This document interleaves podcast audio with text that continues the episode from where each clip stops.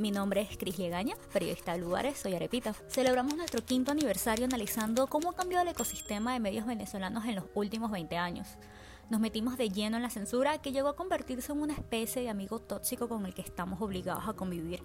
Y ahora las vueltas que hay que dar para intentar informar a pesar del contexto hostil. Bienvenidos a Saltando con Estilo. Este es el tercer y último episodio de Trepando la Censura, una miniserie de podcast especiales de Arepita.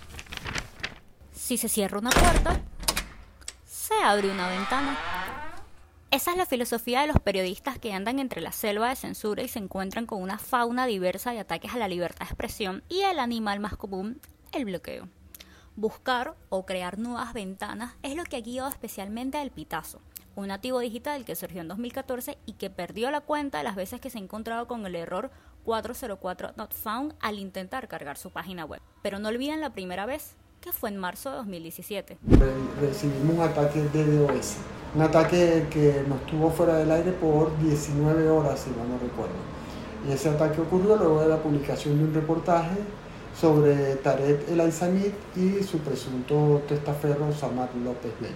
La dirección del, del ataque llevaba a identificar a Irán y Rusia como origen del ataque, lo cual no quiere decir que sean realmente desde, desde allá el ataque, ¿no?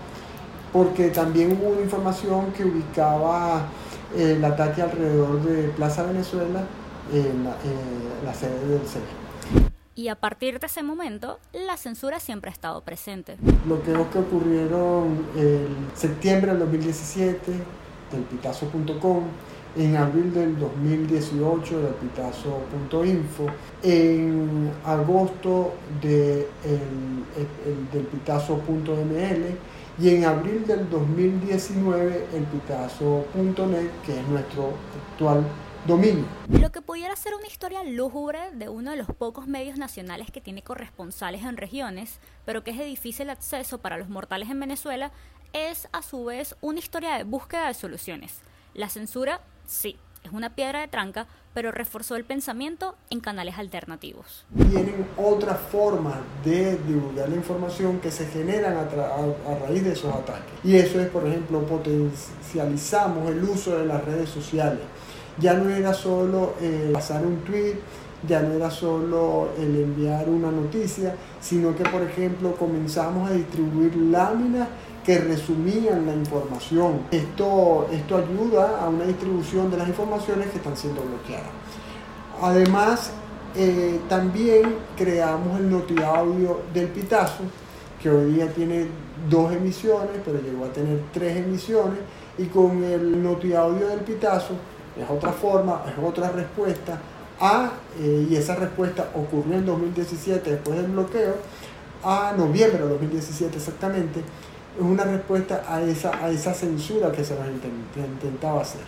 El Pitazo también tiene alianzas con 40 emisores de radio en el país que replican sus informaciones y así llegan a los sectores más alejados de la población.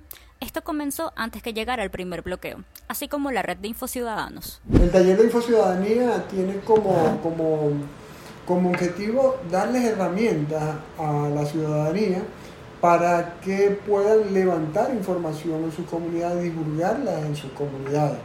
En algunos casos esa información retorna al pitazo y nosotros la regresamos a la comunidad ya, ya montada como una nota de prensa y a ella les hemos dado las herramientas para que puedan eh, eh, hacer ese trabajo de recoger información y divulgar información en sus comunidades con mínimos criterios periodísticos. Esos infociudadanos se fueron creando en talleres que dictaron en varios municipios del país en el que se les enseñaba los principios básicos del periodismo, responder el qué, cómo, dónde, cuándo y por qué. Se mantienen en contacto por WhatsApp, donde también envían los notiaudios, micropodcasts e infografías sobre temas varios. También publican información en YouTube y envían boletines por correo. En promedio alcanzan 5 millones de personas al mes, según datos internos. Ahora, ¿qué tienen estos otros canales que permiten circular la información? César Batis tiene la explicación. No dependen de una decisión de Conatel, no dependen de una decisión de las empresas de telecomunicaciones. Este, son canales, por ejemplo, ¿cómo vas a cerrar WhatsApp? Para cerrar WhatsApp tendrías que, afectar a todos. Ah, cerraste SoundCloud, cerraste SoundCloud. Ah, SoundCloud no tiene tanta tantas personas conectadas, tantos usuarios en Venezuela, y tampoco es un algo fundamental para que se comuniquen las personas a diario. En cambio, WhatsApp sí, sí lo es.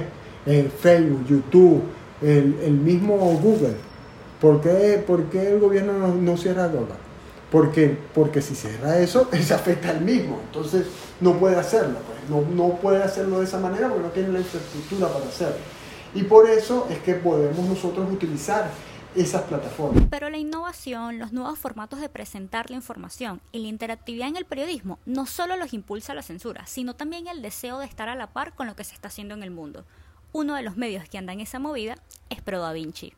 En nuestro caso en particular en Pro Da Vinci estar pendiente de las cosas que consumimos, que nos gustan en otras partes del mundo y tratar de hacer un poco de ingeniería en reverso y no solamente de las cosas que provienen del periodismo, sino también de las ciencias sociales, utilizar herramientas que quizás no son muy convencionales al periodismo y tratar de adaptarlas al periodismo y llevarlo a lo que la gente pues normalmente podría leer en medios de comunicación, entender quizás temas más complejos y quizás metodologías que, que son complejas y presentarlo de una forma también visualmente atractiva y que se explique por sí solo, pues realmente para nosotros eh, eh, es muy importante. Él es Salvador Benazayá, periodista de datos de Pro Vinci. Importante en su definición la palabra datos, porque es en ellos donde este medio basa todo su trabajo. Al no ser un portal dedicado al diarismo, se enfoca en ver otros ángulos de la noticia, acompañados muchas veces por expertos que se involucran en la conceptualización de sus reportajes. El objetivo es explorar y explicar de forma didáctica una problemática en una plataforma en la que el usuario interactúa con la información en varios formatos como cómics, gráficos y visualizaciones.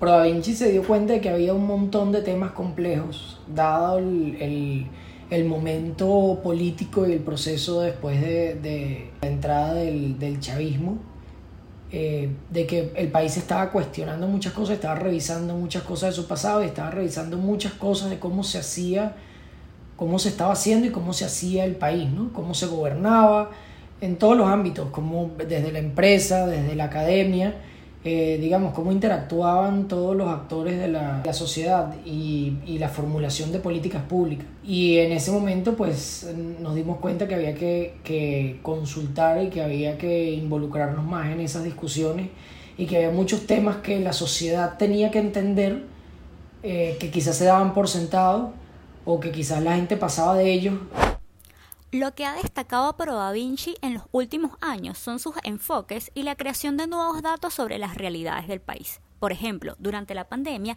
hicieron análisis con los pocos datos que habían sobre pruebas de depistaje de coronavirus y pudieron dar certezas sobre las fallas de vigilancia epidemiológica en el país. Si no hay información, pues se crea por otro lado. No, no nos impresiona tanto saber que no vamos a encontrar nada con qué medir lo que, lo que, lo que queremos medir y que pues nada, nos toca eh, pues dar el paso adelante y ver, inventárnosla y rompernos la cabeza a ver por dónde se le puede entrar y cómo podemos buscar un proxy, un, algún elemento medible que nos aproxime a una realidad. Sí, datos, infografías interactivas, gráficos su objetivo es traducir información compleja a un lenguaje simple para generar un pensamiento crítico. Eh, al final también somos un medio venezolano y comprendemos también que nuestra audiencia no, es la misma audiencia que puede vivir en un, país desarrollado, pero sin embargo también merecen, y ese es el tema, no, subestimamos a, nuestra audiencia de pensar que un, trabajo por complejo eh, va a estar alejado de él, sino que quizás en la medida de que pueda llegar a él, pues se merece conseguir una información que le permita tomar decisiones. Al final eso es lo importante del periodismo. A Pro Da Vinci le ha tocado lidiar con otro tipo de obstáculo, la penetración del Internet en Venezuela. Solo poco más del 50% de la población tiene acceso según las cifras de 2020 de Conatel.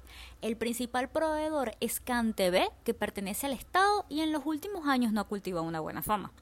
Si bien la interactividad les funciona para explicar temas complejos, no es fácil acceder para todo el mundo.